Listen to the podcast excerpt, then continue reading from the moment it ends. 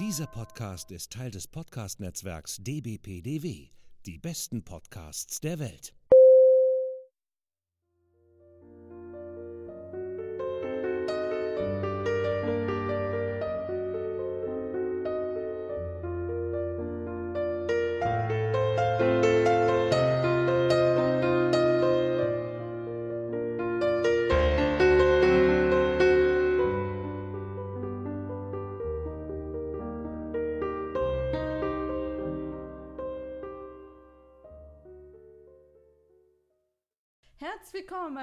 Folge von Bayer Lady. Mein Name ist Lara Studer und am anderen Ende ist wie immer die liebe Britt-Marie. Hallo. Ja, wir sind wieder mal da und sind gekommen, um über ein Buch zu sprechen. Und nicht über irgendein Buch, denn es ist hier auch der Jane Austen Podcast. Natürlich reden wir über ein Buch von Jane Austen. Da reden wir heute über Emma. Weiß die liebe Britt-Marie wird ich sicherlich, wird dieses Buch nicht allzu gerne gelesen haben. Kann das sein? Äh, ich hatte ja die ganze Zeit immer gesagt, dass Emma nicht zu meinen Lieblingsbüchern gehört und dass ich jetzt aber auch ein bisschen gespannt bin, Mhm. da ich es das letzte Mal, ich denke vor 15 Jahren oder was, das gelesen habe, dass ich jetzt gespannt bin, wie ich es denn jetzt finde. Also es ist ja dann oft so, dass vielleicht äh, man ja auch äh, irgendwie dann beim zweiten, dritten Mal lesen irgendwie eine andere Erfahrung macht. Und naja, also, ich fand es weniger langatmig, als ich es in Erinnerung hatte. Das habe ich als durchaus positiv mitgenommen. Also das war dann nicht ganz so schlimm, wie ich erwartet Okay. hatte. Ich fand aber zwischendrin, dass es sich doch sehr stark zog. Also ich habe, glaube ich, unseren Twitter-Kanal habe ich geschrieben, es zieht sich wie Kaugummi. Und es gab Passagen zwischendrin, die ich doch sehr langatmig fand. Aber insgesamt fand ich es unterhaltsamer, als ich es in Erinnerung hatte. Und das war dann eigentlich positiv. Das, äh, das freut mich, weil ich habe eigentlich nur mitgekriegt, dass du gesch äh, geschrieben hast, dass es sich wie Kaugummi zieht. Und ich muss an dieser Stelle gestehen, ich habe es nicht komplett durchgelesen dieses Mal. Ich habe irgendwann angefangen vor ein paar Wochen, habe es liegen lassen, habe in der Zwischenzeit Der nasse Fisch gelesen, auch nicht mal komplett. Dann habe ich äh, einen Suchtanfall von Sims 4 gehabt. Lassen wir es mal beiseite. Auf jeden Fall habe ich gestern versucht, es dann zu lesen. Übrigens, äh, übrigens apropos äh, Sims 4, ich habe die Bennets erstellt und habe die Dasis erstellt, ein riesiges Haus gebaut und bevor ich sie richtig spielen konnte, habe ich nämlich noch so ein paar andere Sims-Familien gegründet. Bevor ich sie spielen konnte, sind die alle gestorben. Ich habe nicht geschafft, dass Darcy und Lizzie zusammengekommen sind. Hm. Aber ich habe dafür äh, sehr merkwürdige Situationen gehabt. Also Georgiana lebt noch, ja. Dass Georgiana und, und, und Darcy im selben Bett gepennt haben und Wickham daneben gestanden ist und gestarrt hat. Das war sehr merkwürdig. Und irgendwie habe ich es auch noch hingekriegt, dass ich äh, Mr. Bennett als, ju als jungen Erwachsenen ge ähm, gemacht habe und Mrs. Bennett als Erwachsenen und sie wollte dann nicht mit ihm im selben Bett schlafen, weil ich habe nicht gerafft, dass ich die irgendwie vorher hätte verheiraten sollen. Naja, war, war sehr lustig, aber die sind Das passt aber auch tot. irgendwie so ein bisschen zu den beiden, oder? Also so als Paar ist das Ich relativ buchtreu. Aber ich habe dann erst später realisiert, dass ich so, zu Mr. Bennett war, so, ich hatte, ich hatte ihm so das weiße Haare und bubbeliger Mann gemacht. Ich so, steht junge Erwachsener drauf. Und ich so, shit, wollte es ändern gehen? So, das geht nicht. Ich so, äh, okay. Es ist sehr strange geworden.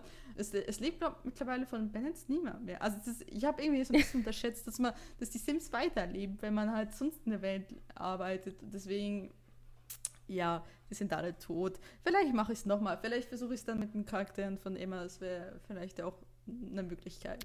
naja, auf jeden Fall, äh, ja, du, es hat sich gezogen wie Kaugummi. Ich habe das Buch nicht vollständig gelesen. Ich bin, erst gestern war ich bei 230 Seiten oder so und habe ich es aufgegeben, weil ich, äh, wenn ich irgendwas weiß aus diesem Podcast, der es jetzt schon fast seit was, neun Monaten gibt oder so, ähm, schnell, also Jane Austen schnell lesen ist einfach nicht drin. Also du verpasst halt die Kleinigkeiten und einfach nur um die ganzen Storypfeiler zu haben, ist es, so, äh, ist es okay, wenn du eine Zusammenfassung liest. Besser gesagt, ich habe ja schon mal vor. Uh, Ja, Entschuldigung. Hallo, das habe ich jetzt nicht gehört.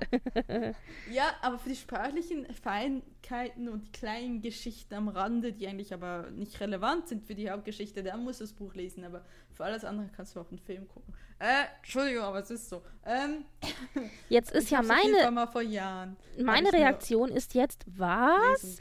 Denn du hast ja die ganze Zeit gesagt, dass Emma ja dein Lieblingsstück von Jane Austen ist. Deswegen habe ich gedacht, du Ja. suchtest das Buch jetzt mindestens zweimal vorher durch. Und ja, oder hast du jetzt festgestellt, dass es doch eher dann die Serien- und Filmadaptionen sind oder was? Oder, oder die oder runtergebrochen auf die Grundstory oder ja. das, das Ding ist halt, also, äh, ich muss mal ein bisschen von vorne anfangen. Also das Problem ist, ich muss mich erstmal so ruhig kriegen, dass ich ein Buch lesen kann.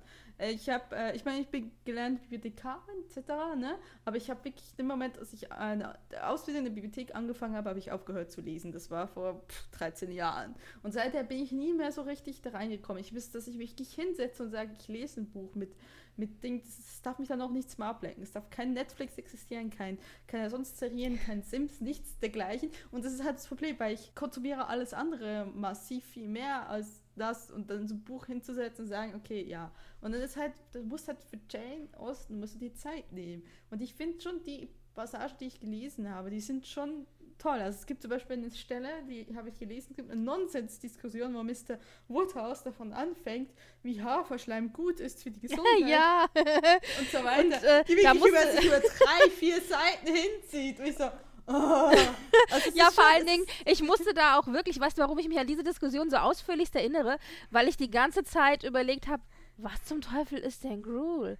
Gruel, Gruel, Gruel. Und dann musste ich zu, doch tatsächlich den, das englische Wörterbuch auspacken und musste Mhm. erstmal übersetzen, weil ich nicht wusste, dass das das Wort für Haferschleim ist. Es ist lustigerweise wird ja Haferschleim mittlerweile aus Porridge übersetzt im Deutschen. Das habe ich schon öfters gesehen. Aber Haferschleim ist doch eigentlich dünner, oder? Das ist doch dieses, diese fast suppartige. Ja, Ding. normalerweise hat Haferschleim die Konsistenz von Schleim. Deswegen heißt das auch Haferschleim.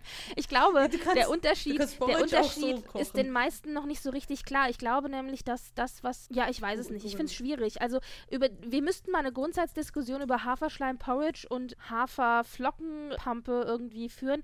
Genauso wie ich gerne mal eine Grunddiskussion, aber das ist, führt jetzt hier, das ist völlig Mhm. off-topic gerade, aber ich möchte gerne mal eine Grunddiskussion zu führen zu Muffins. Na, wie heißen die anderen Dinger mit der, mit der Dings oben drauf? Muffins, bitte? Cupcakes. Cupcakes? Und der Unterschied zwischen einem Savory Muffin und einem süßen Muffin oder und einem Tea Cake? Weil ich Ein die Diskussion mit einem Engländer hatte, weil nämlich Muffins ja auch als Frühstücks ähm, Ja, äh, Ding. Ja. in USA und in England gilt. Aber ob das dann nur süß sein kann oder nicht und wenn nur süß, dann vielleicht nur mit Rosinen. Also wir hatten eine sehr interessante Diskussion und der arme Engländer, mit dem ich das, den ich das so alles fragte, der meinte nur so, ich weiß nicht, ich weiß nicht. Und ich so, okay. Aber ich finde, das ist eigentlich passt es auch ein bisschen hier in den Podcast rein, weil das hat ja auch was mit English Tea Time und so zu tun. Aber ja. Also, Also, auf jeden Fall Haferschleim. Ja, genau. Also wenn man Wikipedia zu Frage sich mal eingegeben Haferschleim, dann kommt die Seite zu Haferbrei oder steht auch Haferbrei, auch Porridge. Englisch für Brei oder Oatmeal, US-amerikanisch für Haferschrott, ist ein Getreidebrei, Krütze, in Klammer- in Klammern, der aus Haferflocken oder Hafermehl sowie Wasser und oder Milch zubereitet wird. Hafersuppe ist die verdünnte Variante. Haferschleim ist der nach dem Kochen von Haferflocken abgeseilte Schleim. Also, es ist nicht Porridge, es ist eine Art von Porridge. So verstehe ich das. So, Ja. aber die ist, ist also ich, ich weiß nur, dass ich glaube mal Haferschleim essen musste, als ich ein Jugendlicher war und Magen-Darm hatte. Ich fand es so eklig. Das äh, war, dass ich gerne darauf verzichtet habe. Ja, also es ist, äh, wie gesagt, also ich finde eigentlich, dass ich es gelesen habe, fand ich sehr schön. Ich finde auch immer noch die Geschichte sehr schön, aber da komme ich nochmal später dazu. Aber ja, ich habe es nicht zu Ende gelesen, weil ich halt einfach nicht die Zeit hatte. Ich, ich habe wirklich ein Problem damit, mich hinzusetzen und zu lesen, wenn ich mich gerne mal von anderen Sachen ablenken lasse. Das, was ich bei Aber- mir, ja. Ja, sorry. das, was sich bei mir wie Kaugummi zog, und das ist vielleicht auch was, Mhm. wo du dann gesagt hast, okay, das wird mir jetzt irgendwie zu anstrengend, ist die Tatsache, dass wir ja hier Zeuge von ganz, ganz vielen Szenen werden. So diese klassischen Szenen im kleinen Kreise bei Freunden, Ja, wo ja. eben man Karten zusammenspielt oder Genau. zusammen musiziert. Man kommt also irgendwo zusammen. Und dann eben, es bewegt sich dann eben ein bisschen so in der Gesellschaft und macht sich einen netten Abend. Und wir haben, ich glaube, dieses ganze Buch besteht nur aus aneinandergereihten Szenen von diesen Gesellschaften. Und irgendwann fließen diese Gesellschaften auch irgendwie so ineinander. Dann denkst du dir so, Hm. habe ich das nicht schon mal gelesen? Oder habe ich jetzt versehentlich das falsche Kapitel aufgeschlagen? Oder du, also das ist so ein bisschen so und ich weiß nicht, ob Is das jetzt gut. Ja, aber ich weiß dann auch immer nicht, ob das dann auch gut oder schlecht ist, denn Du bist, du bist ein bisschen der Zeitschleife es zeigt ja, eigentlich ist es ja die Fähigkeit Austins zu zeigen, dass irgendwie alles immer gleich ist. Also das Mhm. ist ja auch eine Aussage. Und es ist ja aber auch so, jetzt just auch gerade mit Emma ist es ja so, dass sie einen sehr, sehr eng gesteckten äh, gesellschaftlichen Zirkel hat, in dem sie sich Ja. bewegt. Und wir in diesem Buch diesen gesellschaftlichen Zirkel kaum verlassen. Es kommt immer mal wieder Genau. jemand Neues hinzu, aber wir haben im Grunde immer die gleichen Leute in manchmal unterschiedlichen Zusammensetzungen, aber Grund, der Grundstock ist ja immer gleich. Und Ja, das macht es, macht es so ein bisschen zäh, finde ich. Denn Das, ist, das siebte Kartenspiel und das fünfzehnte Musizieren, das ist dann, also die Szenen haben alle natürlich auch einen Grund und Hm. befördern auch verschiedene Charaktere und so weiter. Und auch diese dreiseitige Diskussion über Haferschleim, Schrägstrich Paul, Schrägstrich Haferbrei, was auch immer, ja. Hm. Auch die führt natürlich dazu, dass wir mehr über den Charakter des Vaters erfahren. Und wenn es nur die Tatsache ist, Genau. dass er halt sich stundenlang über Haferschleim unterhalten kann. Das sagt ja auch was über den Charakter aus. Aber das ist natürlich für den Leser jetzt nicht unbedingt das Spannendste. Genau, also das ist tatsächlich das, was ich vorhin, als ich so meine Notizen gemacht habe, auch drauf gestoßen bin, dass bei der Rezeption stand, glaube auf Wikipedia, es, das wurde angemeldet, dass zu wenig passiert und dass es zu wenig Drama gibt. Tatsächlich sehr, in- dieses Buch lebt sehr an seinen Kleinigkeiten und es ist halt das, aber ich finde an sich, das, da kommen wir nochmal da, darauf, das finde ich eigentlich das ganze Schöne, weil sie halt aus, ich glaube, das ist, deswegen ist auch immer so oft verfilmt worden, weil die Grundpfeiler funktionieren extrem gut als äh, Liebesgeschichte, so. Aber wenn man halt die Kleinigkeiten beachtet, ist es ja dann weniger die Liebesgeschichte. Aber das würde ich später nochmal anbringen. Naja, wir haben, wir haben also einen ganz großen Bogen gerade eben gemacht. Also eigentlich Ja. wolltest du sagen, dass es im Buch eben auch Szenen gab, die großartig waren. Und dazu gehört ja, Ja, die genau. Haferbrei-Szene. Dazu gehören auch andere Szenen natürlich. Mhm. Auch Szenen, die wir vielleicht auch aus Verfilmungen in Erinnerung haben. Ja, Ja. Also es gibt schon ein paar sehr tolle äh, Dinge in dem Buch. So ist es nicht. Genau, ich, ich wollte euch mal erstmal so einen Hintergrund geben für Emma. So. Und zwar ähm, möchte ich damit beginnen, was Jane Austen selbst über die Hauptfigur Emma Woodhouse gesagt hat. Und zwar hat sie geschrieben, ich weiß jetzt nicht, ob ihr Tagebuch oder einen Brief, I am going to take a heroine whom, who no one but myself will much like. Also ich werde eine, eine Heldin schaffen, die niemand außer mich mag. Und das wird sehr klar, sehr, wird sehr schnell klar, warum, aber zuerst um da mal ein bisschen weiterzumachen, das Buch ist 1815 erschienen. Das ist ihr letztes Buch, was noch während ihrer Lebenszeit erschienen ist. Es zählt als Komödie, klar, aufgrund des Stoffes. Angeboten ähm, hat es ihrem Verleger John Murray II, der Zweite. Der hat die 450 Pfund dafür gegeben, also für die Abgabe des Copyrights, wenn für Emma, Mansfield Park und Sense Sensibility quasi das Paket. Dann hat sie gesagt, nö, das mache ich nicht und hat, hat äh, 2000 Exemplare selbst quasi auf eigene Kosten drucken lassen bei Murray, hat ihm da irgendwie 10% die Kommission dafür noch abgegeben, hat halt den ganzen Vertrieb selbst übernommen und hat aber dafür das Copyright behalten. Man muss aber sagen, also dass, dass man heutzutage als Schriftsteller das Copyright abgibt, das ist echt unüblich. Das macht, glaube niemand mehr. Na, heutzutage Also nicht. Also, aber damals war das Außer schon eher vielleicht so üblicher. Man hat. Ja, man hat oft im Paket verkauft, ja, ja. genau. Mich erinnert wirklich das, hast du das Little Women gesehen, die. Neuverfilmung von Ja, ähm, Ja, ja, genau. ja. Und Mhm. äh, da gibt es auch diese eine Szene, wo Joe die Diskussion hat mit dem Verleger, der ihr ja auch alle Rechte abkaufen möchte und sie dann irgendwie sagt, Ja, nee, nee, genau. sorry, geht nicht. Ja, was, es ist, was einfach unklug ist als Schriftsteller oder natürlich. Schriftstellerin. Aber das war halt damals auch üblich. Sie hat es dann als dreibändiges Werk rausgegeben für ein Pfund und ein Guinea. Guinea per Set, also aus drei Bände zusammen. Das Buch ist dem Regentenprinz gewidmet, weil sich das Mr. Clark, der Fan von Jane Austens Werken war, ihr halt die ähm, Bibliothek des Regentenprinzen gezeigt hat und uns gesagt hat, ja, widmen Sie mir widmen Sie ihm doch das nächste Mal äh, das Buch. Sie war aber, glaube ich, selbst, weil ich das schon mal gelesen habe, nicht Fan davon. Also sie war halt, der, dieser, dieser Mr. Clark, dieser Bibliothekar dort, der wollte ja auch unbedingt, dass sie historische Bücher schreibt. Das hat sie ja strikt abgelehnt, weil es einfach nicht ihr Metier war. Und dementsprechend, ja. Aber es ist, es ist gewidmet, dem Prinzen ist nicht in jeder Ausgabe drin, habe ich gelesen, diese Widmung Aber es war In meiner war sie so, nicht drin. Deswegen bin ich jetzt ein bisschen überrascht, dass du, äh, als du das erzähltest, ich dachte, Widmung, habe ich die überlesen?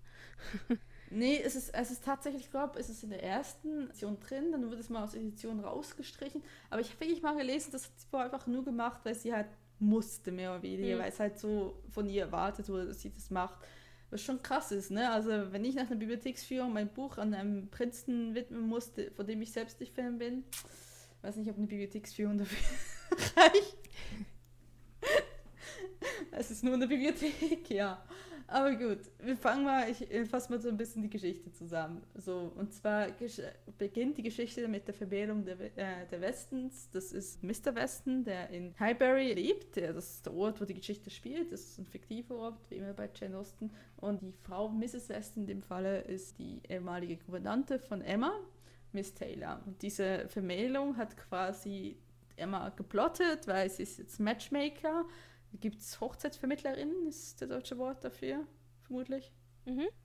Ja, ja, genau. wobei Sie- Matchmaker ist ja, also das, sie macht das ja als Hobby. Also in dem Ah. Grunde ist es nichts anderes als jemand, der halt gerne Leute miteinander verkuppelt. Das gibt's ja Genau. auch unter Freunden. Gibt es ja immer mal so Leute, Genau. die sagt, ach, kennst du nicht. Genau, also sie hat halt, sie hat sich das so ein bisschen als ihre Passion gefunden und ähm, hat sich so gedacht, so, okay, er ist nämlich meine Gouvernante, die schon ein bisschen älter ist und Mr. Weston, der auch schon ein bisschen älter ist und schon Witwer ist und ah, super passt, äh, jetzt mache ich gleich direkt weiter. Und so sucht sie sich schnell das nächste Opfer für eine, eine heiratswillige. Das Weise sucht sie sich raus, das ist Harriet Smith, die ist 17 Jahre alt. Das äh, finde ich auch krass. So, oh, Emma so 20, so, oh, Naja, aber wir hatten ja raus, schon mal drüber gelesen, dass das Durchschnittsalter 15, 15 ist, 15, 17, so um den Dreh rum. Aber nicht, nicht in den Kreisen, wo Emma sich bewegt. ne? Naja, glaub, aber wir hatten doch die. Diskussion bei Stolz und Vorurteil, dass doch die Frau vom Colonel auch 15 war, mit Ja. der Lydia doch mit ihrer Freundin, also das ist ja die, Genau, die mit der Lydia dann weg Namen. ist und es ist auch völlig normal gewesen. Und ich erinnere mich aber auch, dass in Sense and Sensibility zum Beispiel ja die Mutter auch sagt über Marion, dass sie zu jung ist, um zu heiraten und sie ist, glaube ich, im Buch 17. 17. Also du hast unterschiedliche Einstellungen, auch in den Genau, verschiedenen also ich- Werken ich- von ich- Jane Austen.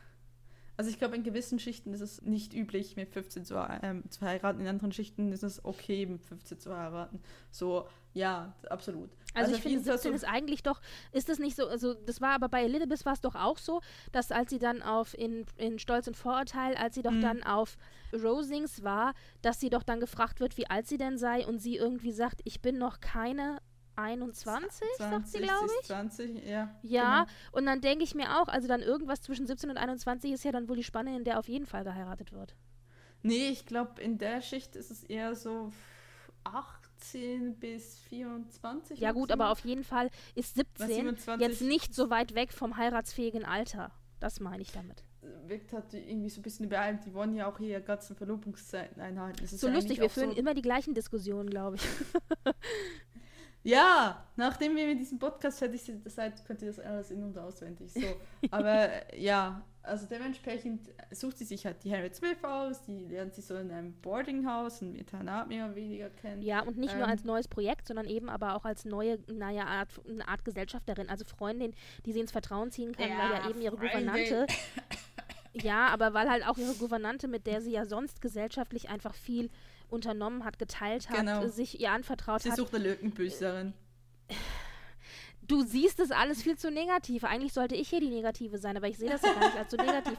Also ich empfinde es schon so, dass Emma das, äh, Emma wirklich selber das als eine Freundschaft sieht, aus, in der, in der aber. Harriet eben diejenige ist, die was lernen kann. Ja, aber das ist, das ist halt, also es ist schon fast eine toxische Freundschaft, wenn du so willst. Also es ist schon für, das finde ich ja gerade so interessant an diesem Charakter. Anders als Lizzie, anders als auch Marianne oder Eleanor oder Jane oder, oder wer, hatten wir davor? Catherine Noland. Ähm, das ist alles, ist das erste Mal, Emma ist von sich komplett überzogen. Also sie hält sich auch für was Besseres. Das ist, sie ist snobistisch. Und sie geht an das Ding ran, ja, okay, die Harriet ist ganz nett, mit der halte ich es aus und die kann ich halt formen und mit irgendjemandem verheiraten. Das ist ihr neu, neuestes Ja, Projekt. aber und sie sieht es ja so, Austen, als ob sie Sag- ihr was, ihr was Gutes tut. Also es ist ja nicht ja, so, dass sie da sie sie rangeht ist und sagt, ignorant. ich äh, hole sie mir jetzt hier nur hin, weil, sondern eben, sie ist halt wirklich fest davon überzeugt, dass sie ihr was Ja. Gutes tut und die Tatsache, dass ihr mir, man kann ihr da also eigentlich keinen bösen Willen unterstellen und das macht es ein bisschen besser. Also es ist, nee, es, die Intention ist nicht bösartig, nein. Also es ist nicht, es ist nicht für sie, jemanden zu quälen oder sonst was, nein, aber es ist schon, sie ist ignorant. Also sie ist halt ja, absolut. Und sie ist auch hat- nicht kritikfähig. Genau, es ist so ein bisschen, kennt ihr ähm, 500 Days of Summer? Es wird ja immer wieder, ähm, die, der Film wird ja immer wieder vorgeworfen, dass es das Manic Pixie Girl, was ja so ein Stereotyp quasi nachgemacht wird, äh, so porträtiert wird. Aber eigentlich finde ich 500 Days of Summer wird ja aus der Sicht des Mannes erzählt, der in einer Frau unbedingt das sehen will, was er sehen will. Und das äh, ist halt, finde ich ganz ähnlich, weil Emma will halt in Harriet, sieht sie ein- eine, eine, eine Person, die sich angenehm findet, mit der man Zeit verbringen kann, aber für sie ist es halt immer, sie projiziert da in so jemanden, der sie unbedingt sehen will und, das, und formt sie mehr oder weniger nach ihrer, nach ihrer Vorstellung. So, und das funktioniert letztendlich genauso wie in 500 Days of Summer, was du den Film kennt. Achtung, Spoiler, funktioniert das nicht. Ja, und dementsprechend finde ich halt, es, es ist halt kleine, gleichwertige Freundschaft. Deswegen habe ich gerade gehustet. Es ist für mich keine, also eine Freundschaft ist für mich immer auf gleicher Augenhöhe. Also sonst. Eine ideale Freundschaft. Wie war das? Ich lass mich, oh, jetzt- ich, oh, jetzt, jetzt, wenn ich jetzt der ideale Austin-Fan wäre, dann könnte ich jetzt zitieren, aber ich krieg das genaue Zitat nicht mehr zusammen. Aber ich paraphrasiere. oh Gott. Lass mich überlegen, aus welchem. Äh, oh Gott, jetzt wollte ich hier. Du musst es gleich schneiden. Ich paraphrasiere. Wen paraphrasiere ich denn jetzt? Ich überlege gerade, war das in Stolz und Vorteil oder war das in Persuasion? Ha. Naja, auf jeden Fall als. Ich glaube, das war in Überredung, oder? Als dann, als dann, als äh, Anne sagt, ist das, ist das, oder? Oh Gott, wer war das denn? also, sie meinte auf jeden Fall, ähm, das, das und das wäre gute Gesellschaft. Und dann antwortet ihr, doch, das war Persuasion, muss es gewesen sein. Und dann antwortet ihr, Mr. Elliot, das ist keine gute Gesellschaft, das ist die beste Gesellschaft. Ja, und genauso ist Ja. das mit der Freundschaft. Das ist eine Freundschaft, aber es ist vielleicht keine gute Freundschaft. Okay, gut, dann, dann, dann einigen wir uns auf eine nicht gute Freundschaft. Das kann ich da, da, ja, lasse ich mich drauf ein. Ja, also auf jeden Fall seht halt immer in ihr eine Möglichkeit, eine neue Vermählung äh, zustande zu bringen. Und dafür hat sie auserkoren Mr. Elton, der Vikar, der seit zwei Jahren dort lebt, in Highbury. Und versucht ihn halt so näher zu bringen, indem sie halt absichtlich da wenn sie zu den Armen geht, wenn er genau da ist und so weiter und so fort. Und äh, was man halt sch schnell halt mitkriegt, weil Jane Austen in dem Falle ist sie ähm, allwissende Erzähler, bloß dritte Person. Und also sie erzählt aus der Sicht von Emma, aber sie ist auch allwissend. Und soweit ich es gelesen habe, ist es relativ außergewöhnlich. Vorher hat man das nicht so gemacht.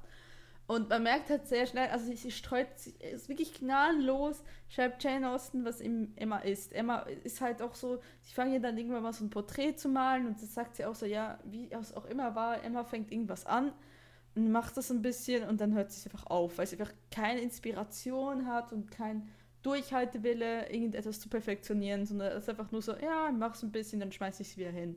So, und das ist halt, man kriegt halt sehr schnell wirklich, ich finde halt wirklich so dieses, diese, dieser Charakter von Emma, der nicht böse in der Intention ist, aber der halt extrem snobistisch ist, von sich eingebildet, sich für was Besseres hält und ähm, der auch unbelehrbar ist in seiner, in ihrer Art und das ist halt wirklich eine, eine unbeliebsame Figur. Das finde ich genau interessant, weil was wir vorher hatten, ne? also Catherine Nolan, die eher naiv war, die konnte man sehr gerne haben, auch eine Lissy, die selbstbewusst war, aber vielleicht ein bisschen zu viele Vorurteile hatte, die konnte man gern haben. Wenn man Eleanor nimmt, die sind Eleanor war eher so nüchtern und, und, und so ein bisschen ja, nüchtern ist das Einzige, was mir in den Sinn kommt. Und die auch, die konnte man auch gern haben und nachvollziehen. Und Emma ist halt einfach wirklich jemand, wo man sagt, äh, eigentlich äh, so richtig einen Draht dazu, wenn man, ich, man kann es zwar irgendwie verstehen, aber den Draht dazu, nee, zu der Figur findet man dann nicht so genau. Und das finde ich genau das Interessante. Das ist halt auch, wie sie das wirklich so ganz kokettiert immer wieder kommentiert, was, was eigentlich hinter Emma steht und was halt Emma sagt und was sie letztendlich tut, dass es komplett zwei Paar Schuhe sind. Auf jeden Fall geht es dann so weiter, dass Harriet einen Heiratsantrag kriegt per Post, also per Brief von Robert Martin. Das ist ein Bauernsohn, der, wo sie auch den Sommer dort verbracht hat und ist eigentlich mag Harriet halt Martin und Robert Martin mag logischerweise auch Harriet. Die Emma, wirklich, Emma redet ihr das komplett aus. Also es ist halt wirklich, da finde ich halt sehr, sehr ähm, interessant die Strategie, die sie fährt. So, die sagt dann so zuerst, so eine Harriet sagt, oh, ich habe diesen Brief bekommen, da wird mir quasi die, die Ehe angeboten und so weiter. Und dann ist so erstmal so, oh, ja, was machst du jetzt? Ja, ich weiß nicht so genau, meint dann Harriet. Ja, du musst da schon richtig antworten. Dann stellt sich so raus, ja, ich, dass sie es eigentlich gerne annehmen würde. Und dann versucht wirklich so ganz subversiv, versucht Emma ihr das auszureden, indem ihr sagt, was alles nicht stimmt. Und, und dieser Brief, ja, hm, der ist, der ist sicherlich nicht gebildet, dieser Robert Martin. Und dieser Brief hat sicherlich nur seine Schwester geschrieben und so weiter und so fort, weil er zu eloquent sich anhört. Und letztendlich sagt, sagt dann so Harriet, ja, okay, du hast völlig recht, ich habe was Besseres verdient und so weiter, auch weil das immer wieder Emma forciert, dass sie was Besseres verdient. Und ich finde es sehr lustig, weil dann Emma sagt, ja, du musst ihm jetzt eine Absage schreiben, so einen Korb geben. Und sie sagt, wie mache ich das? Das kann ich dir nicht abnehmen, das musst du selbst machen. Also ja, ich habe keine Ahnung. Und letztendlich diktiert ihr Emma das sogar, was ich halt so, so von, von, nee, nee, ich habe mich daraus zu, ich diktierte die Absage hingeht, ne? Ja, ja. Und das, das halt, das zeigt halt doch so ein bisschen dieses, dieses, ich weiß nicht, das ist schon, schon ein bisschen schlangenhafte Verhalten von Emma letztendlich. Also es ist so ein bisschen, sie, sie hat schon, sie weiß halt, die Leute zu manipulieren und sie weiß zumindest äh, Harriet zu manipulieren. Und es ist schon ein bisschen manipulativ, was sie da macht. Ne? Auf jeden Fall äh, versucht sie dann halt, sagt die, also sagt dann Harriet Robert Martin ab. Mr. Knightley, der halt der Pächter ist von den äh, Martins, also Familie Und gleichzeitig Martins. aber auch der Bruder des Schwagers Ihr von Schwagers und der Nachbar. Was ist denn der. Bruder des, meines Schwagers? Der ist gar nichts von mir, oder? Nee, ich glaube nicht. Ja. Keine Ahnung. Ist auch, ist auch Also der Emmas und, Schwester und, und Freund der hat Familie. den Bruder von Mr. Knightley, hat, hat Mr. John Knightley geheiratet und sein Genau. Bruder Henry Knightley lebt eben in der gleichen Gegend wie Emma und hat da sein kleines eigenes Anwesen. Genau, und ist eben Freund der Familie und geht dort regelmäßig ein und aus und kennt Emma wohl schon seitdem sie klein ist. Er ist wohl 16 Jahre älter als Emma. Genau, also 36. Ja, ich dachte, ich habe erst üblich. 16 Jahre, oh Gott, ist der so viel älter. Aber tatsächlich. Und auf jeden Fall ist er Freund des Hauses und gut mit Emma Mhm. befreundet und die kennen sich schon ewig. Und er ist auch derjenige, der Emma tatsächlich immer wieder zur Raison ruft und ihr tatsächlich die Wahrheit auf den Kopf zusagt. Was Mhm. ja eigentlich sehr positiv ist. Und Emma akzeptiert das tatsächlich auch von ihm, nimmt es aber trotzdem oft nicht ernst. Also da waren dann Gespräche dabei, wo dann eben Mr. Knightley Sachen zu ihr sagt und die Dinge in einem anderen Licht darstellt, die mehr so sind, wie wir sie wahrscheinlich auch sehen als Leser. Und Mhm. ich stehe daneben und denke mir, wenn ein Typ so mit mir reden würde, dann hätte ich dem schon dreimal die Freundschaft gekündigt. Und Emma steht immer nur daneben und kokettiert mit dem Ganzen und da steht immer auch so schön immer so, she, she said playfully, ja, also so spielerisch. Und ich denke immer so, ist sie jetzt einfach nur zu doof, das zu kapieren oder nimmt sie das so als äh, ja, Charakterflaw irgendwie von ihm? Oder also ich verstehe es irgendwie nicht, dass sie sich das so gefallen lässt, weil er hat ja schon sehr harsche Worte teilweise für sie und er bezeichnet sie ja auch immer wieder so als dummes, also nicht dummes jetzt vielleicht zu viel gesagt, aber als, als ja, als verzogene Göre im Grunde, ja. Und Aber das sie, ist sie ja. ja, und aber sie sagt es ja auch selber, glaube ich. um- Ich glaube auch, um ihm so ein bisschen die Kritik zu nehmen. Also wenn sie dann eben sagt, ja, ja, und er kann es dann auch nicht wirklich aushalten mit solchen naseweißen, dummen Mädchen oder irgendwie so irgend sowas. Ich kriege jetzt das genaue Zitat nicht mehr hin. Aber, Mhm. aber ich denke mir dann nur so, also sie nimmt quasi diese Kritik schon vorweg und nimmt sie aber nicht ernst. Also man könnte ja dann meinen, dass sie das vielleicht auch macht, weil sie eben die Kritik von ihm nicht hören will, aber gleichzeitig zieht sie das so ein bisschen durch den Kakao, so haha, ja, ja, das sagst du immer wieder, aber eigentlich ist es ja totaler Quatsch. Und er irgendwie so, na, du bist halt eine. Und in dem Moment denke ich mir nur so, sie rafft's nicht und er ist ein Arsch. Also er ist, ist schon sehr direkt und sehr klar in seinen Worten, aber ich finde, das ist, er wäscht ihr ab den Kopf und sie ist ja auch ein, wie gesagt, ein Charakter, der vielleicht nicht bösartig ist, aber durchaus hat Dinge macht, die absolut nicht angemessen Ja. sind. Also es ist natürlich auch so ein bisschen so der große, ein großes Bruderverhältnis. Ich glaube auch die Ta- Tatsache herausgeschuldet, dass die beiden sich halt auch schon so lange kennen und er sie ja auch schon so Mhm. sie kennt im Grunde seit Geburt. Vielleicht, also er ist so ein bisschen auch ein Korrektiv zu ihr oder versucht auch vieles Ja. zu korrigieren und das ist natürlich schon so ein bisschen so diese große Bruderschiene, die da mitläuft. hast du denn in deinem Freundschaftskreis niemand, den du an Rate ziehst, wenn du moralisch das Gefühl hast, ja, ich würde es auf jeden Fall machen, aber die nicht so ganz sicher bist, ob es objektiv gesehen die richtige Ja, aber den ziehe ist. ich zu Rate, weil ich die Diskussion möchte. Aber also, und der würde, und derjenige würde dann auch nie so harsh mit mir reden.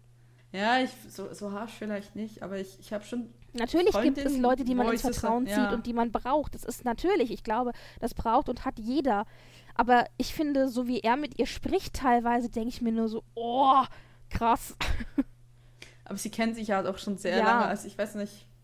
Also ich, ich finde es halt nicht, ich finde halt nicht, also er ist schon ganz klar ist in der Formulierung, aber ich finde es jetzt halt nicht schlimm. Also ich finde er ihn eigentlich, ja, als Figur, ich, ja, nee, ich kann es schon verstehen. Also es er ist, halt schon, sie liegt ihm nah genug am Herzen, dass er, dass es ihm wichtig ist, das zu sagen auch. Das ist ja schon Ja. mal positiv, eigentlich. ja, ja, auf jeden Fall. Also sie braucht auch diese Figur in diesem Roman. Stell dir vor, es, der ganze Roman ohne Mr. Knightley, es wäre ein Albtraum. Es ist ja aber auch Ähm. keiner da, das wird uns ja auch gleich am Anfang schon für die Figur von Emma gezeigt. Es ist aber auch kein anderes Korrektiv da. Ihre Mutter ist Ja. verstorben, als sie zwölf war. Sie ist im Grunde, seitdem sie zwölf ist- ist, ist die Vorstehe, Vorstand des Hauses. Es gibt zwar ihren Vater, der ist aber super gutmütig, lässt alles durchgehen und ist auch nicht unbedingt der hellste. Und dann gab es noch ihre große Schwester, die mittlerweile ja verheiratet ist, mit dem Bruder von Henry Knightley eben und jetzt, Mhm. wie gesagt, äh, aber zu weit weg wohnt, um regelmäßig eben im sozialen Kontakt mit der Familie zu stehen. Und die Schwester Selbst ist die wohl ist auch, ist auch eher gutmütig. ja, genau, Also die, die schlägt ist wie ihr dem Vater, genau, die ist auch eben gutmütig und auch nicht die allerhellste und hat eben Dinge auch einfach durchgehen lassen. Das heißt, und in dem Fall wird Emma zum Verhältnis, zum Verhängnis, dass sie einigermaßen intelligent ist und gewitzt auch. Und Mhm. ihre Gouvernante, die sie ja an Mutters Stadt im Grunde erzogen hat, ja, Mhm. hat eigentlich eher, anstatt sie zu erziehen, sich dem Willen Emmas gebeugt. Also eigentlich, wenn man sich diese ganze Konstellation Tat- anschaut, tat- muss man tat sie einer sagen, dass es ein Pfeifen. Wunder ist, dass Emma nicht noch schlimmer geworden ist. Ja, durchaus. Also deswegen finde ich das Korrektiv in Form von Mr. Knightley absolut angemessen. Ja. Auf jeden Fall, um zur Geschichte zurückzukommen, Mr. Knightley ist dann wirklich wütend mit ihr, weil er halt auch Robert Martin dazu ermutigt Einer hat, dass er diesen Pächter auch. Antrag macht. Ja, genau. Einer seiner Pächter und er versteht das überhaupt nicht und er sagt ihr auch, ne, auch zu ihren Plänen, dass sie mit Mr. Elton quasi sie verkuppeln will, sagt, das ist total illusorisch, weil Mr. Elton weiß ganz genau, wo er steht und wo Harriet steht. Und Harriet ist halt ein Waisenkind, was halt äh, quasi ohne Vater und ohne Mutter und vermutlich ein, ein uneheliches Kind ist. So. Und, also ähm, gesellschaftlich einfach weit unter, unter seiner Niveau. Genau, genau. Und Emma will das nicht wahrhaben, aber wie sich, wie sich dann halt rausstellt, ne, es gibt halt über, sie versucht halt wirklich die beiden immer wieder zusammenzukriegen und er macht auch so, also Mr. Elton schenkt auch Harriet äh, Aufmerksamkeiten, also spielt das so ein bisschen rein, aber es ist halt immer nie so ganz komplett committed. Also es ist halt, immer merkt auch so, äh, äh, es, geht nicht ganz wirklich auf, auf Harriet zu und so weiter und pusht Harriet eigentlich im- immer mehr da in diese Richtung und dann ist Weihnachten und, die und Harriet ist leider krank und kann dann nicht dabei sein beim Weihnachtsdiner äh, bei den Westens, also bei der ehemaligen- ehemaligen Gouvernante. Und da stellt sich dann durch im Laufe des Abends, wie gesagt, kommt dann raus, dass Mr. Elton von Anfang an eigentlich es immer auf Emma abgezielt hat und eigentlich nur Harriet beachtet hat, weil ihr halt quasi Emma umwerben wollte und halt, dass, dass Harriet eine Freundin von Emma ist, hat ihr halt einfach auch die Aufmerksamkeit geschenkt, die ihr schenken muss. Und es geht, es geht eigentlich darum, dass er Emma will, weil, wegen ihrem Status. Emma will aber selbst nicht heiraten. Das macht sie auch ganz am Anfang des Buchs klar. Das ist einfach nicht. Sie findet das ganz gut, so wie es ist. Sie ist wohlhabend, sie ist abgesichert und so weiter. Für sie besteht eigentlich die Ehe, hat für sie keinen vorrangigen Nutzen, außer wenn sie jetzt Kinder haben wollte, was scheinbar nicht unbedingt will. Und deswegen ist sie von diesem Geständnis von Mr. Elton, ist sie wirklich, wirklich abgestoßen, weil sie auch Mr. Elton betont, er würde niemals was mit Harriet Smith anfangen, weil die weit unter seinem Rang ist. Dann äh, am nächsten Tag ist es auch so, sagt, dass sie sagt dann halt, ähm, Emma sagt halt Mr. Elton, dass sich als Pfefferland ziehen kann, dass sie auf keinen Fall was von ihm will. Und der El- äh, Elton verzieht sich dann am nächsten Tag auch nach Bath und kommt dann ein paar Wochen später mit einer wohlhabenden Wochen. Erbin. Vier Wochen? Ja. Sind es genau vier Wochen? Das war aber schnell. Ja, eben. Das ist nämlich das, das ist genau der Kommentar, den Emma dann macht. Also er kommt dann vier Wochen später zurück, verheiratet mit einer reichen Erbin und Emma noch so, na, die können sich aber noch nicht so, das ging jetzt aber sehr schnell, die können sich ja noch nicht so lange gekannt haben. Er war ja nur vier Wochen weg. So, genau der Kommentar. ja, auf jeden Fall sagt im Buch, glaube ich, wird auch gesagt, dass sie halt nicht eigentlich nichts zu bieten hat außer ihr Geld. Also sie hat ja 10.000 Pfund, Pfund im Jahr. Genau, was hat Emma? 30.000? Das weiß ich leider gerade nicht. Nee, also jedenfalls ist es ein bisschen, Emma steht, glaube ein bisschen höher. Naja, auf jeden Fall versucht dann halt Emma, versucht halt Harriet zu, zu trösten, sagt ja auch, ich mache das nie mehr, sagt sich zu sich selbst, ich werde nie mehr versuchen, jemanden zu vermählen. Und dann betritt erstmal, also nee, erstmal betritt Jane Fairfax, die Tochter von, nee, Moment, die Nichte von Miss, Bates, die Bühne. Jane Fairfax ist quasi die Erzfeindin in Abwesenheit von Emma, weil halt ähm, Jane Fairfax wurde als kleines Kind, weil halt ihre Eltern verstorben sind, ähm, an Bekannte weitergegeben und wurde dort ausgebildet, damit sie dann später Gouvernante ist. Und sie kommt jetzt nach Highbury zurück. Weil ähm, die Tante in der Nachbarschaft eben lebt, ja.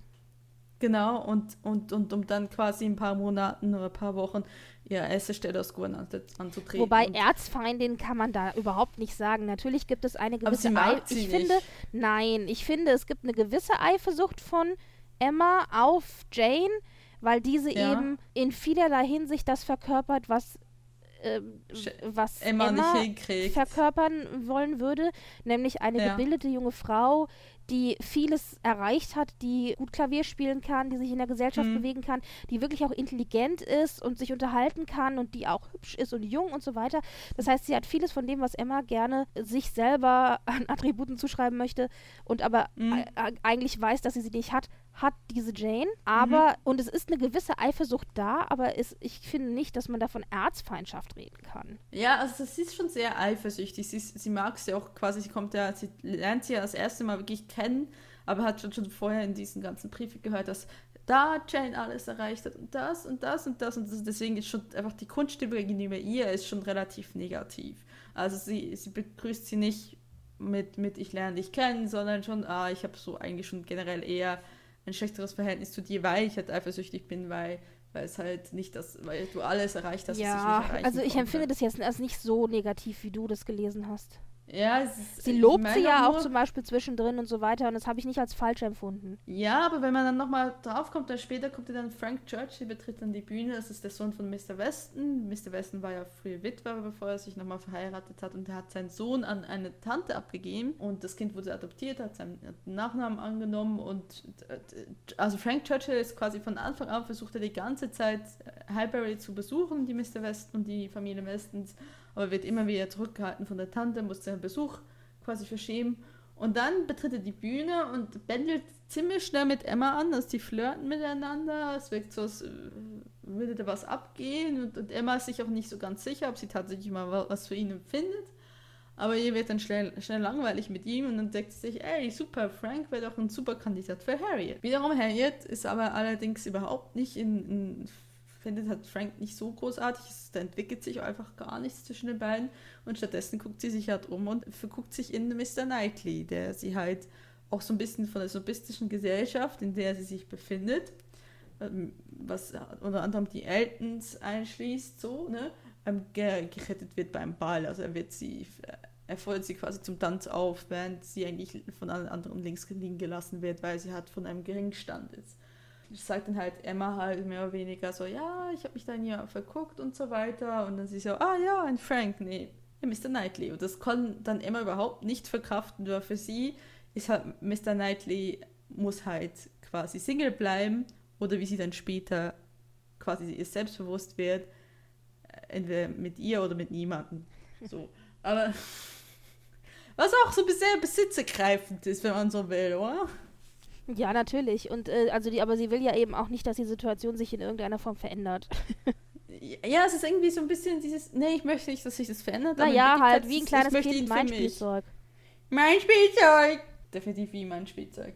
Auf jeden Fall gibt es dann auch, also es ist wirklich so, man hat auch immer so das Gefühl, dass ähm, Emma mit Frank sich über Jane Fairfax lustig macht. Da gibt es auch diese, dieses Spiel, glaube ich, eine Art Scrabble mehr oder weniger und wieder diesen Ausflug, wo sie sich so, so lustig machen, auch über Miss Bates, also mehr oder weniger sagen, dass sie halt einfältig ist. Es wirkt halt wirklich so, als würde Emma und Frank sich da was anbahnen, aber es tut nicht, weil Frank reißt dann sehr abrupt ab, als er auch hört, dass, glaube die Tante stirbt, soweit ich das weiß, mhm. also Sterben liegt dieses Mal richtig und teilt dann Emma schriftlich mit, dass er schon seit langem mit Jane Fairfax verlobt ist, sie aber bisher nicht heiraten konnte, weil die ähm, Tante was dagegen hat und da jetzt aber die Tante den Löffel abgibt, blöde, blöde, ähm, so gesehen, dann der Weg frei. Und es ist dann auch so, dass die beiden, also Jane Fairfax und, und ähm, Frank Churchill haben sich, glaube ich, schon vor Jahren mal kennengelernt, also außerhalb von Highbury und waren halt in einer äh, geheimen Verlobung involviert und jetzt können, können sie endlich zusammen sein.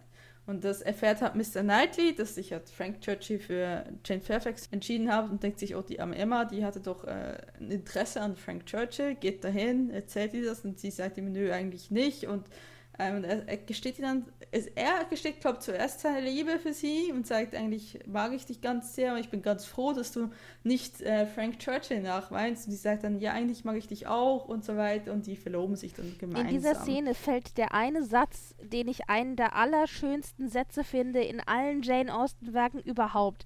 Und du weißt bestimmt, okay. von welchem ich rede, oder? Nein, jetzt direkt nicht.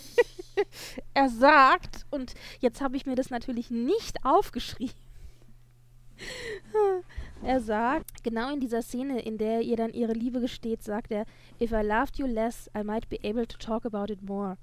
Also, wenn ich dich weniger lieben würde, wäre ich vielleicht in der Lage, darüber mehr zu sprechen. Oh. Also dieses, weil er sagt dann vorher eben auch, ich bin ein, ich bin kein Mann großer Worte, mir fällt es mhm. schwer, meine Gefühle äh, in Worten auszudrücken, aber. Und dann sagt er eben diesen einen Satz und das ist so eine der schönsten Sätze, finde ich, den es gibt. Und es gibt ja auch diese Verfilmung von Emma mit Es gibt ein paar, es gibt ein paar, es ja, mit, Welche? Ja, warte. Mit, äh, Oh Gott, ich habe also so viel zu, zu vorbere vorbereitet, genau. Mit, wie sieht Emma aus? Ja, warte, nein, wie sieht, Emma, wie sieht Emma aus? Ja, genau. Nein, es ist die BBC-Adaption, aber die Frage ist, welche? Mit, ach, wie heißt er denn hier? Es gibt diese eine. Mit Johnny Lee Miller und Romola Carey. Ja, mit Johnny Lee Miller und wo er ihr das eben genau so sagt und dann eben diesen einen Szene, Satz ja. sagt. Und diese Szene, die ist so großartig, weil der das auch so gut die. schafft, es zu vermitteln. Du siehst so diese innere Zerrissenheit in dieser Figur und dann sagt er diesen einen Satz und ich jedes Mal oh, schmilz. ja. Das ist das tatsächlich, ich, ich sage ja auch mit, das ist ja auch mit Abstand meine, eine meiner, nein, es ist die liebste Emma-Verfilmung, die es gibt für mich. Also es gibt ihr merken, es gibt etliche Emma-Verfilmungen. Und ich finde, die Szene ist ganz, ganz schön. Sie hat auch ein, bei der Welt ein sehr schönes Kleid. Also mir gefällt das Kleid da besonders. das also, auch das Detail. Um die Geschichte Aber, jetzt nochmal zu Ende zu bringen. Also er gesteht ihr dann äh, seine Liebe, sie gesteht mhm. ihm seine Liebe. Ja. Und ähm, Harriet und Robert Martin finden auch noch zusammen, weil Robert Martin dann nochmal einen zweiten Anlauf nimmt und diesmal sagt, ist Harriet nicht so dumm und sagt nein. Und Emma versucht ihr das auch nicht mehr auszureden und die heiraten dann auch und es endet eigentlich in Happily Ever After, ne? Wie immer. In drei Ehen und im Grunde. Emma und Mr. Knightley, Harriet ja. und Mr. Martin, Martin, und genau und Jane Fairfax Frank Churchill, und, genau. Und Jane Fairfax. Und ja. Jane Fairfax, richtig. Ja, das ist äh, die Dreifaltigkeit bei Jane Austen. Das ist meistens drei, nee, mindestens zwei, meistens. Ah, ja. Aber naja, natürlich auch wie in vielen ihrer Werken auch hier drei sehr unterschiedliche Paare, die natürlich alle genau. drei für bestimmte Dinge stehen. Genau, auf jeden Fall. Also es ist, ja, also wenn man so will, so ein bisschen das, das, das Einfache und, und Sexverbindung, aber auch so ein bisschen eine grundsätzliche Liebe ist Harriet Smith mit Robert Martin, dann Jane Fairfax und Frank Churchill sind eher so die Underdogs, die quasi so aus aus äh, den gesellschaftlichen Zwängen heraus äh, sich befreien konnten und heiraten konnten, ähm, aber die nicht so viel Geld haben, so wie ich es verstanden habe. Und natürlich Mr. Knightley und. Naja, und, nee, ähm, Frank hat doch dann von seiner Tante, habe ich das, äh, war doch so, oder? Hat ja, aber, aber er, er hat niemals so viel Geld wie Emma. Also es glaube komplett eine andere Liga, so wie ich es verstanden habe. Echt? Ich hatte das so verstanden, dass die, oh, dass die Churchills reicher sind, dachte ich. Ja, vielleicht habe ich es auch falsch im Kopf. Aber naja, auf jeden, aber Fall, auf jeden Fall hat er schon Geld. Also er ist nicht völlig mittellos. Nee, nee genau. Deswegen hat er ja so lange hingehalten. Ne? Also hat er spekuliert, dass seine Tante irgendwann mal auch ja. einen Löffel abgeben muss.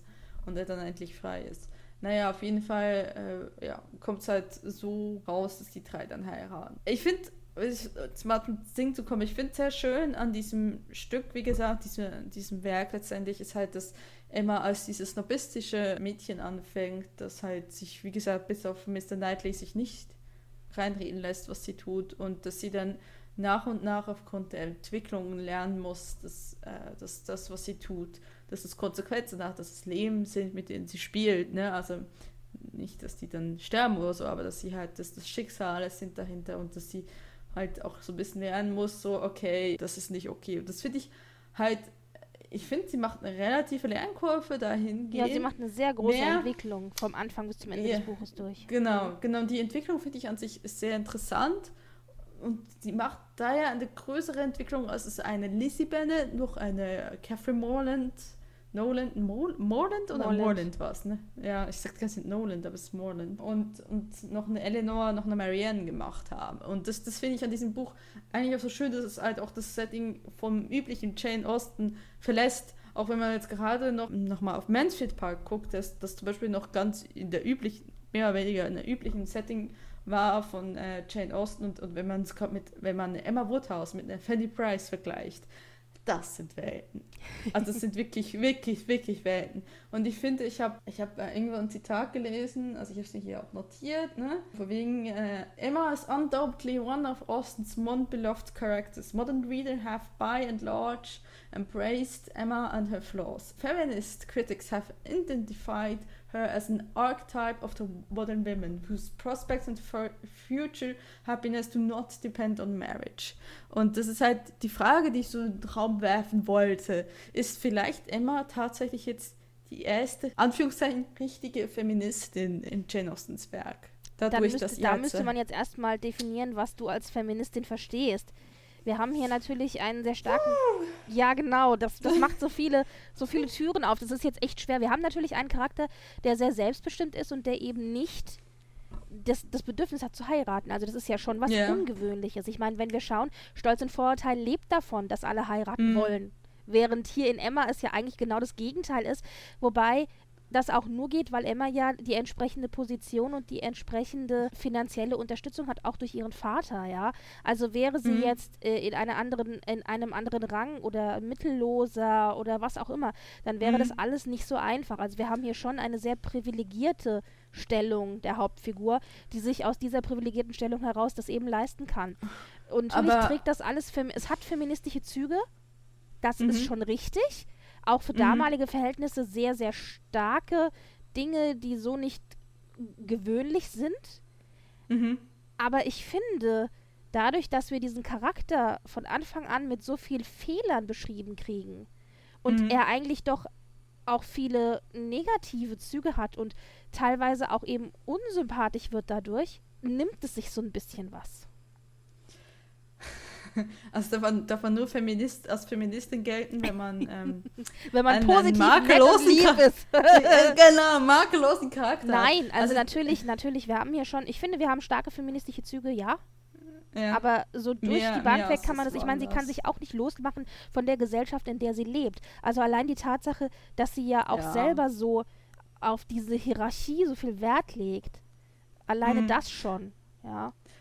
Ja gut, aber da sie halt ein Kind der Zeit. Also ich, ich finde tatsächlich, ich würde jetzt mal die steile These in den Raum stellen, dass die ersten emanzipierten Frauen, wie gesagt, wir haben schon mal darüber geredet, dass Feminismus als Begriff kam ja erst mit den Zufallketten, ähm, aber dass die ersten emanzipierten Frauen derzeit halt meistens privilegiert waren, weil die, die ersten Feministinnen, wenn man so will, hatten halt eine gute Bildung, konnten daraus herausarbeiten, dass sie halt ein Privileg hatten, weil sie gute Bildung hatten, weil sie abgesichert waren und weil sie halt auf, diesen, auf diese Zwecksgemeinschaft, also früh heiraten, damit du abgesichert bist, weil als Frau kriegst du nichts anderes aus der Mitgift und der Gebärfähigkeit mit, ja, in ihr. Und das ist, das, das ist klar, dass, dass, dass gerade Emma in dem Falle sich das viel mehr erlauben kann als eine Lizzie Bennet, die nicht so viel Geld hat oder eine Eleanor, die nicht so viel Geld hat und auch, by the way, nicht nicht die Passion hat, also die nicht leidenschaftlich genug ist dafür, dass, dass sie so einsteht. Ich finde schon. Ja, also aber dann, generell, ich bin. Du Ich hast ja aber wieder, finde ich, so zwei Schienen. Du hast, was sie für sich selber annimmt, aber was sie dann auch Ja. für andere macht, weil sie ist ja, sie, sie äh, sch, sch, äh, schreibt sich ja dieses, Ja. dieses Matchmaking, schreibt sie sich ja auf die Fahne und es scheint Ja, ihr ja offensichtlich doch wichtig fehlerlos. zu sein, zum Beispiel Harriet zu verkuppeln, weil sie ja auch weiß, dass Harriet eigentlich null Chancen hat in dem Stand und ohne Mittel und auch noch mit Ja. unbekannten Eltern und so weiter. Also sie folgt ja dieser auferlegten Regelung schon, nur halt nicht für Also sich ich- selber. Also du hast dann wieder so eine so eine äh, Zweischneidigkeit in der Geschichte drin. Ja, natürlich, aber weil hat eine Emma halt auch ihr nicht ein anderes Leben bieten kann. Sie kann sie nicht quasi das Mündel aufnehmen und sagen, du bist jetzt meine Schwester und ich füttere dich jetzt durch. Natürlich könnte sie das, aber das macht sie halt nicht. Es ist halt, wie gesagt, es ist halt immer ein Kind der Zeit. Und ich finde halt, man muss halt wirklich, man muss halt die Figuren von Jane Austen immer Kontext, äh, im Kontext sehen, Ja. im historischen Kontext sehen. Also wirklich, die da rauszulösen, ist immer sehr schlecht. Ja, aber kann man dann mit Und, äh, so gerade- wie zu- Feminismus überhaupt rangehen, wenn du schon sagst, es ist immer ein, im Kontext der Zeit? Ja, ja, wenn man davon ausgeht, dass es Feminismus per se noch nicht gibt, dann ist es, kann man sagen, es sind auf jeden Fall sehr emanzipierte Frauen letztendlich. Also ich, ja, gut, bis auf eine Catherine Morland, die finde ich nicht sehr emanzipiert, muss ich sagen. Und Fanny Price möchte ich da auch wirklich ausklammern. Aber es gibt viele eigentlich, wie Jane Austen selbst, emanzipiertes Gedankengut in diesen Figuren, die sie auch das dann auch ausleben. Und ich finde, gerade mit einer Emma Woodhouse sind wir dann an der Spitze angekommen, die es dann wirklich frontal auch angeht und sagt, ich brauche das alles nicht. Die Ehe bringt mir per se nichts, außer ich will Kinder haben, weil abgesichert bin ich.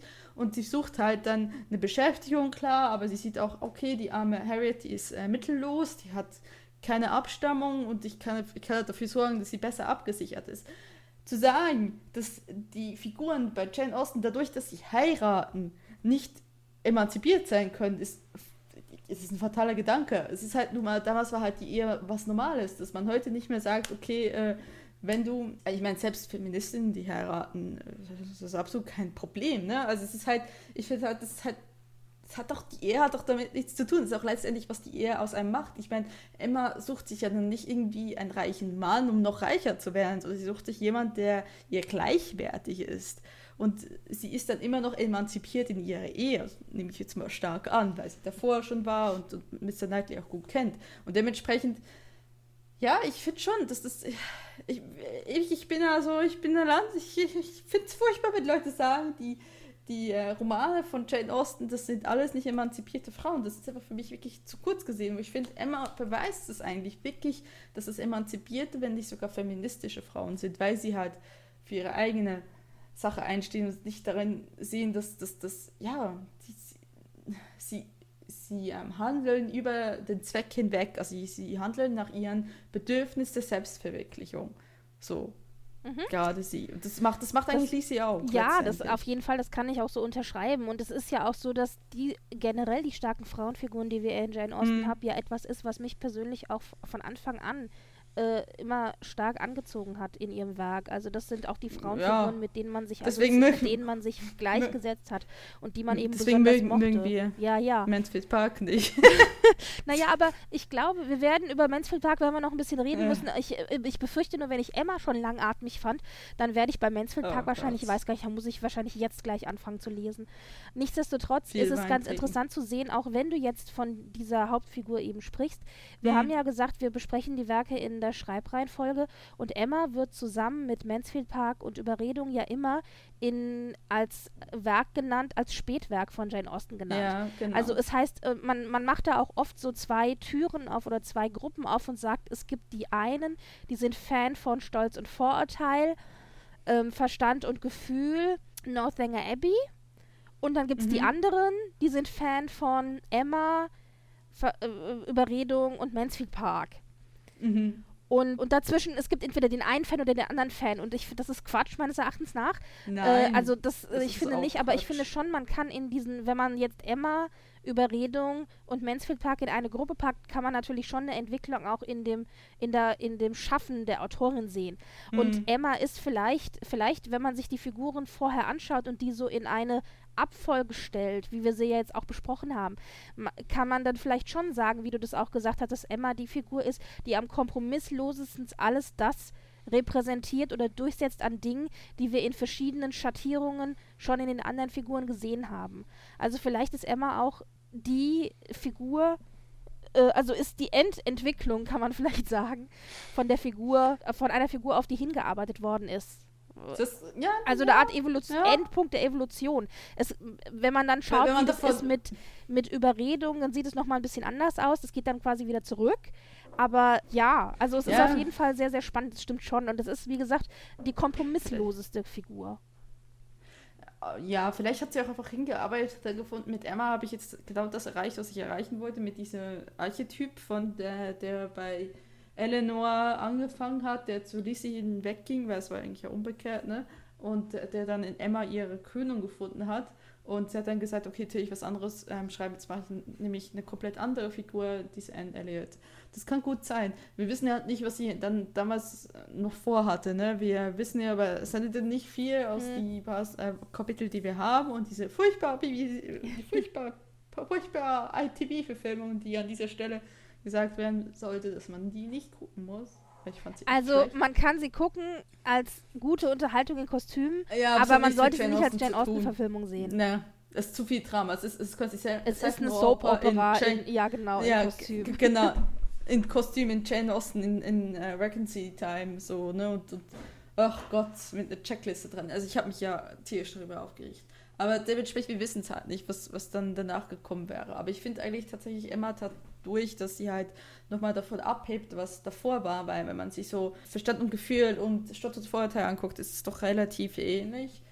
Sehr ähnliche Bücher, finde ich, dann ist Emma wirklich komplett was anderes. Aber ja, klar, sie hat danach nochmal dann mit äh, Überredung was komplett anderes, nochmal ein anderes Kapitel aufgeschlagen. Ich denke einfach, die ist, Jane Austen ist so ein bisschen durch, wie es halt üblich ist bei Schriftstellerinnen und Schriftstellern da draußen, dass die halt durch gewisse schaffische Perioden gegangen ist, wo sie gesagt hat, jetzt habe ich mehr Lust auf das und jetzt habe ich das und das probiert und jetzt probieren wir auch komplett was anderes. Also dementsprechend ist einfach nur schade, dass sie so früh gestorben ist, weil sonst hätten wir noch viel mehr Bücher, über die wir reden könnten und wüssten noch viel mehr, wo eigentlich ihr Weg sich hingegangen ist, weil ja, wir wissen ja halt nicht mehr, weil es halt dann spätestens nach ähm, Sentinel komplett abreißt.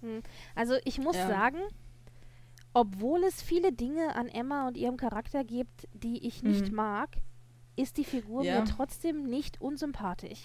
Also das ist ja auch das, du hast ja das Zitat am Anfang von Jane Austen gebracht, die Mhm. eben meinte, ja, also das ist wahrscheinlich die Figur, die die meisten wirklich hassen werden. Und Mhm. irgendwie ist sie aber in ihrem Versuch, also sie ist natürlich blind für vieles, aber dadurch, Ja. dass das alles nicht bösartig ist und dann zwischendurch auch immer wieder Szenen dabei sind, wo du denkst, die will jetzt eigentlich doch nur das Beste und kriegt es aber irgendwie nicht so hin, ist sie dann auch wieder einem irgendwie ein bisschen sympathisch. Also ich, es ist nicht so, dass ich diese Figuren, ich mag diese Figur schon und das hat mich selber auch ein bisschen überrascht, weil ich auch die Fehler der Figur sehe. Und Mhm, trotzdem mhm. denke ich mir, mag ich die Figur und sie hat, sie ist natürlich auch in gewisser Weise, sie ist schon, es, sie, es ist eine Spannung da. Es ist eine Entwicklung da. Also für, für den Leser Das- gibt die Figur einem schon genau. viel. Die anderen Figuren drumherum, da kann man sich jetzt streiten. Hier ist übrigens wieder auch eine von diesen Geschichten, genauso wie auch Lady Susan zum Beispiel, wo ich Mhm. dann auch erstmal mir so einen schönen Stammbaum gezeichnet habe, weil es waren so viele verschiedene Leute, die da auftauchten, allein schon in den ersten drei Kapiteln, wo ich dachte, okay, Moment, wo habe ich die jetzt alle irgendwie hinzusetzen? Und also da muss man sich erstmal ja. reinfinden.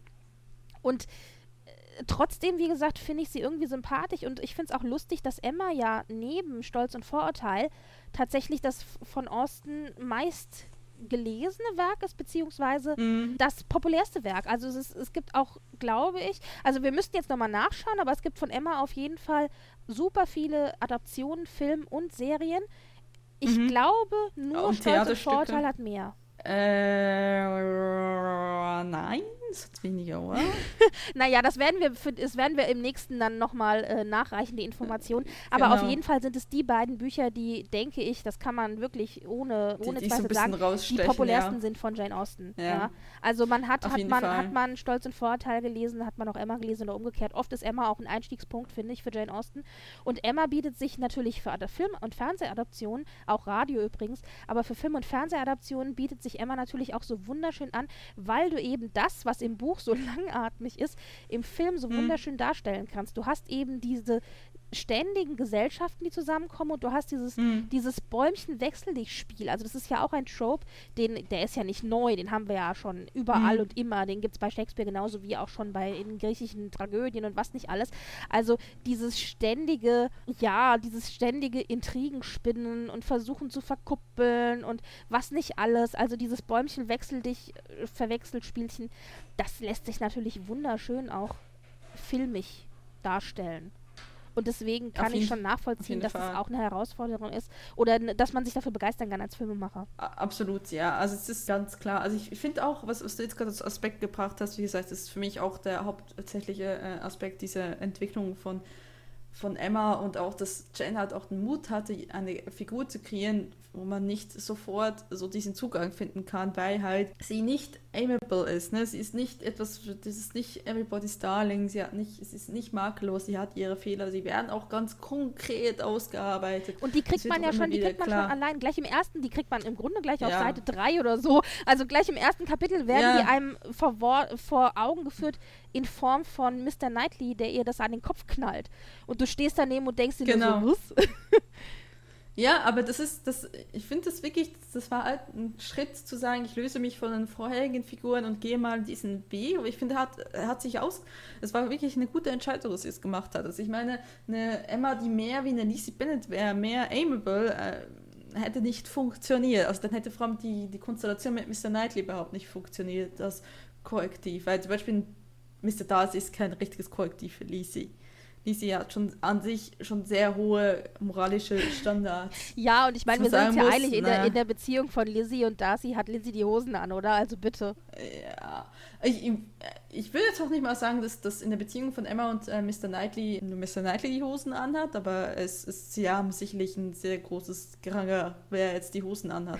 ich, ich, ja, aber Lacey hat definitiv eher die Hosen an, bei, weil ich denke, dass Darcy nicht unbedingt das Interesse hat, die Hosen anzuhaben. Ne? Also es ist halt, Partnerschaften ist ja nicht immer nur ein Gerangel Ja, um wer hat natürlich. die Hosen an, sondern manche Menschen brauchen es einfach gar Manche nicht. haben auch nasse Hemden an. Nein, entschuldige. Genau! Wo ist der Sex eigentlich in diesem Buch? Den gibt's nicht. Naja. Ich finde auch, dass Emma ist ziemlich, also auch die Heiratsanträge finde ich ja, also die waren alle sehr ernüchternd. Ich weiß, dass, Ja. dass ich habe das ja schon Ja. mal ganz am Anfang gesagt, dass ich, als ich am Anfang angefangen habe, diese Literatur zu lesen, ich ein großes Problem damit hatte, dass viele Dinge nur in, in der dritten Person wiedergegeben werden oder eben nicht durch direkte Dialoge miteinander. Und dann habe ich Mhm. ja Lady Susan gelesen und da war es, da war es ja ein Briefroman, das ist ja klar, aber dann habe ich Ja. dann halt als nächstes dann auch, was habe ich als nächstes gelesen? In Northanger Abbey und dann später ja auch Genau. äh, Stolz und Vorteil. Da hast du schon einen sehr hohen, sehr viel n- Dialog und du hast auch hier in Emma viel Dialog, aber an den entscheidenden Stellen, also die Heiratsanträge zum Beispiel, da wird das alles wieder aus, aus, aus übergeordneter Perspektive von einem allwissenden Erzähler erzählt, ohne die, fast komplett ohne Dialog, bis auf die ein, zwei Sätze. Und da dachte ich mir auch so, was ist denn das? Also warum? Du hast halt seitenlange Mo Dialoge und auch Monologe in der Gesellschaft, wo wirklich die Leute die ganze Zeit nur im Dialog miteinander reden, aber dann, wenn es um den Heiratsantrag geht, dann wird so ein, so ein, so ein Gesamttext geschrieben und ich habe da nur so Ja. gesessen und war ein bisschen enttäuscht. Aber das ist natürlich auch der heutige Leser, der das nicht gewohnt ist zu lesen. Und bei Emma Mhm. ist es mir halt wieder aufgefallen. ja, auf jeden Fall. Ja, gut, ich glaube, können Ja. wir hier mal einen Punkt setzen. Ich denke auch, also es gibt natürlich noch ganz, ganz viele Dinge in Emma, über die man jetzt reden könnte.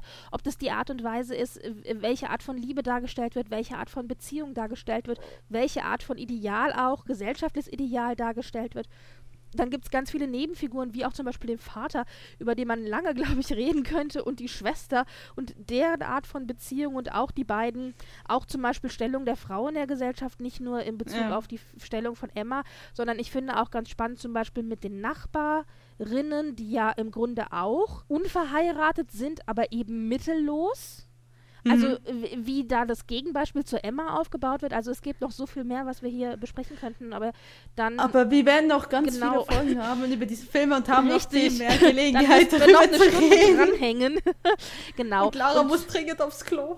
Ja, und es gibt ja auch ganz, ganz viele Verfilmungen und über die werden wir alle reden, in, inklusive auch der allerneuesten, die ja jetzt erst rausgekommen ist und die man sich auch Genau. aktuell übrigens, ich habe es auf Twitter geschrieben, aber hier nochmal für euch alle, die man sich aktuell auch zum Beispiel über Amazon oder über die anderen großen Plattformen, die es da draußen gibt, leihen und oder kaufen kann. Denn Laien bisher nur. es ne? war genau, es war im Kino gewesen, als ja die Kinos dann aber schließen mussten. Es hatte also nur eine ganz kurze Spielzeit und dadurch hat eben dann der Verleih beschlossen, dass es eben jetzt im Internet zugänglich ist und ich habe es selbst tatsächlich noch nicht gesehen. Also das ist was, was Ich jetzt auch auch auf meiner Liste steht, mit möchte ich unbedingt noch gucken. Und äh, also wer Interesse hat, Was auch ähm, eher teuer ist, ne? Also ich finde die Verleihgebühr 4,99 17 finde ich jetzt okay für einen Kinofilm. Echt? Was nicht, was nicht 17 Euro oder so? Nee, nee, geliehen war das, glaube ich, 4,99 auf, auf Amazon, wenn ich mich nicht täusche. Warte mal, ich gucke es nochmal 2000. nach. Aber es war, 17 war, ähm, nee, nee, 17 Euro war äh, Kinokarte, ja, aber nicht für Emma. Das war, war für, äh, für einen anderen Film. Also hier steht bei, bei Amazon, sie haben 30 Tage Zeit, um das geliehene Video zu starten und dann 48 Stunden es anzusehen. Leihen in HD und SD 15,99. Ich hatte irgendwo einen günstigeren Preis gesehen. Da musst du mir den unbedingt schicken. Okay, vielleicht hatte ich die 4,99 falsch im Kopf, weil das was anderes ist, war vielleicht einer der Filme auf Weil Amazon. normalerweise ist es, normalerweise ist die Leihgebühr 4,99, aber tatsächlich ist es über 15 Euro bei diesem Film. Ja, sehr Auf der anderen Seite, es weil- ist ja als Alternative zum Kino angegeben. Also ich meine, da kann man sich halt fragen, Ja. möchte man damit vielleicht auch irgendwie, läuft ja als Heimkinopremiere, möchte man das dann, also möchte man damit im Grunde sein Mhm. Kino unterstützen oder nicht? Wobei in dem Fall unterstützt man wahrscheinlich nur Amazon. Ja, das ist eine andere Oder Diskussion, aber auf jeden Portale, Fall wäre ja. der Film zugänglich für alle die, die es nicht geschafft haben, ihn im Kino zu sehen. Dann das nächste Mal reden wir, aber wir fangen nicht mit der Verfilmung an. Ne? Wir, wir fangen mit der älteren Verfilmung an. Mhm. Also Mit es gibt Gwenny- einige Serien und auch Filme von Emma. Genau, ich würde mal sagen, wir fangen mit den 95ern Verfilmungen an. Das sind nämlich zwei, die am gleichen Jahr rausgekommen sind. Das ist einmal mit Kate Beckinsale, das ist, glaube ich, die BBC-Verfilmung. Und dann einmal die Verfilmung, auf die ich mich freue. Ja, die ich mir anschauen werde Genau, und ich gucke dann die von Pe äh, mit Kate Gwyneth. Paltrow. Die Hollywood-Verfilmung. Ja, die die genau, meisten vielleicht auch kennen. Genau. Mit der fangen wir dann nächst, äh, bei der nächsten Folge Weißt an. du, auf welche Verfilmung ich mich auch total freue, die wir aber leider nicht besprechen werden, aber also erst ganz, ganz, ganz am Ende. Es gibt eine großartige Ja. Emma-Verfilmung, nämlich Clueless. Ah, stimmt, ja, die ganzen Bonusfolgen. ja, und ja da ist noch, natürlich, wir können ja mal die steile These auf, aufstellen, Clueless ist die beste Emma-Verfilmung da draußen. Ich- aber ich, das können wir ja nochmal ich- besprechen, wenn wir dann am Ende ich- unserer Emma-Besprechung angekommen sind. Genau, also wir müssen gucken, in welche Reihenfolge wir die ähm, senden. Ich finde, das ist gut. Wir fangen jetzt erstmal mit den zwei 95ern an und stellen Ja, dann einmal Serie genau. gegen Film. Genau, auf jeden Fall. Wunderbar. Ja, ja gut, in diesem Sinne, man hört sich das nächste Mal, bleibt uns treu und ähm, Bleibt gesund, wie man die ganze Zeit im Moment so schön sagt. ge- Genau. Stay healthy, stay Und home. wie gesagt, für Eskapismus ist Austin immer gut. Wir können es euch nur ans Herz legen. Hallo? Jane Austen ist Eskapismus letztendlich. Also, Und es also muss es, auch es nicht Emma sein. drin. es muss nicht Emma sein. Wobei, ihr Ihr könnt ja dürft- jetzt die, den Film und die Serie in Vorbereitung schauen.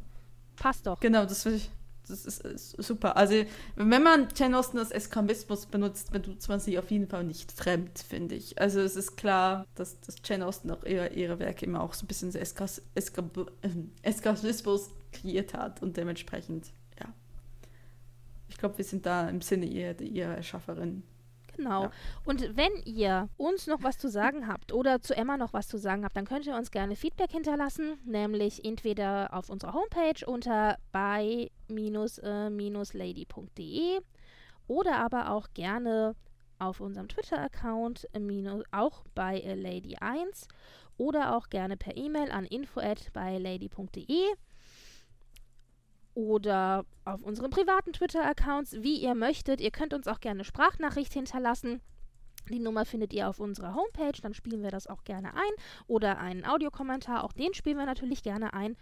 Und ja, hoffen dann von euch zu hören und werden uns dann erstmal der Verfilmung von Emma widmen und ich werde dann mal anfangen, Mansfield Park zu lesen, weil das ist das ich auch. Will ich auch mal durchkommen, ja. Alles klar, ihr Lieben, dann macht's gut. Tschüss.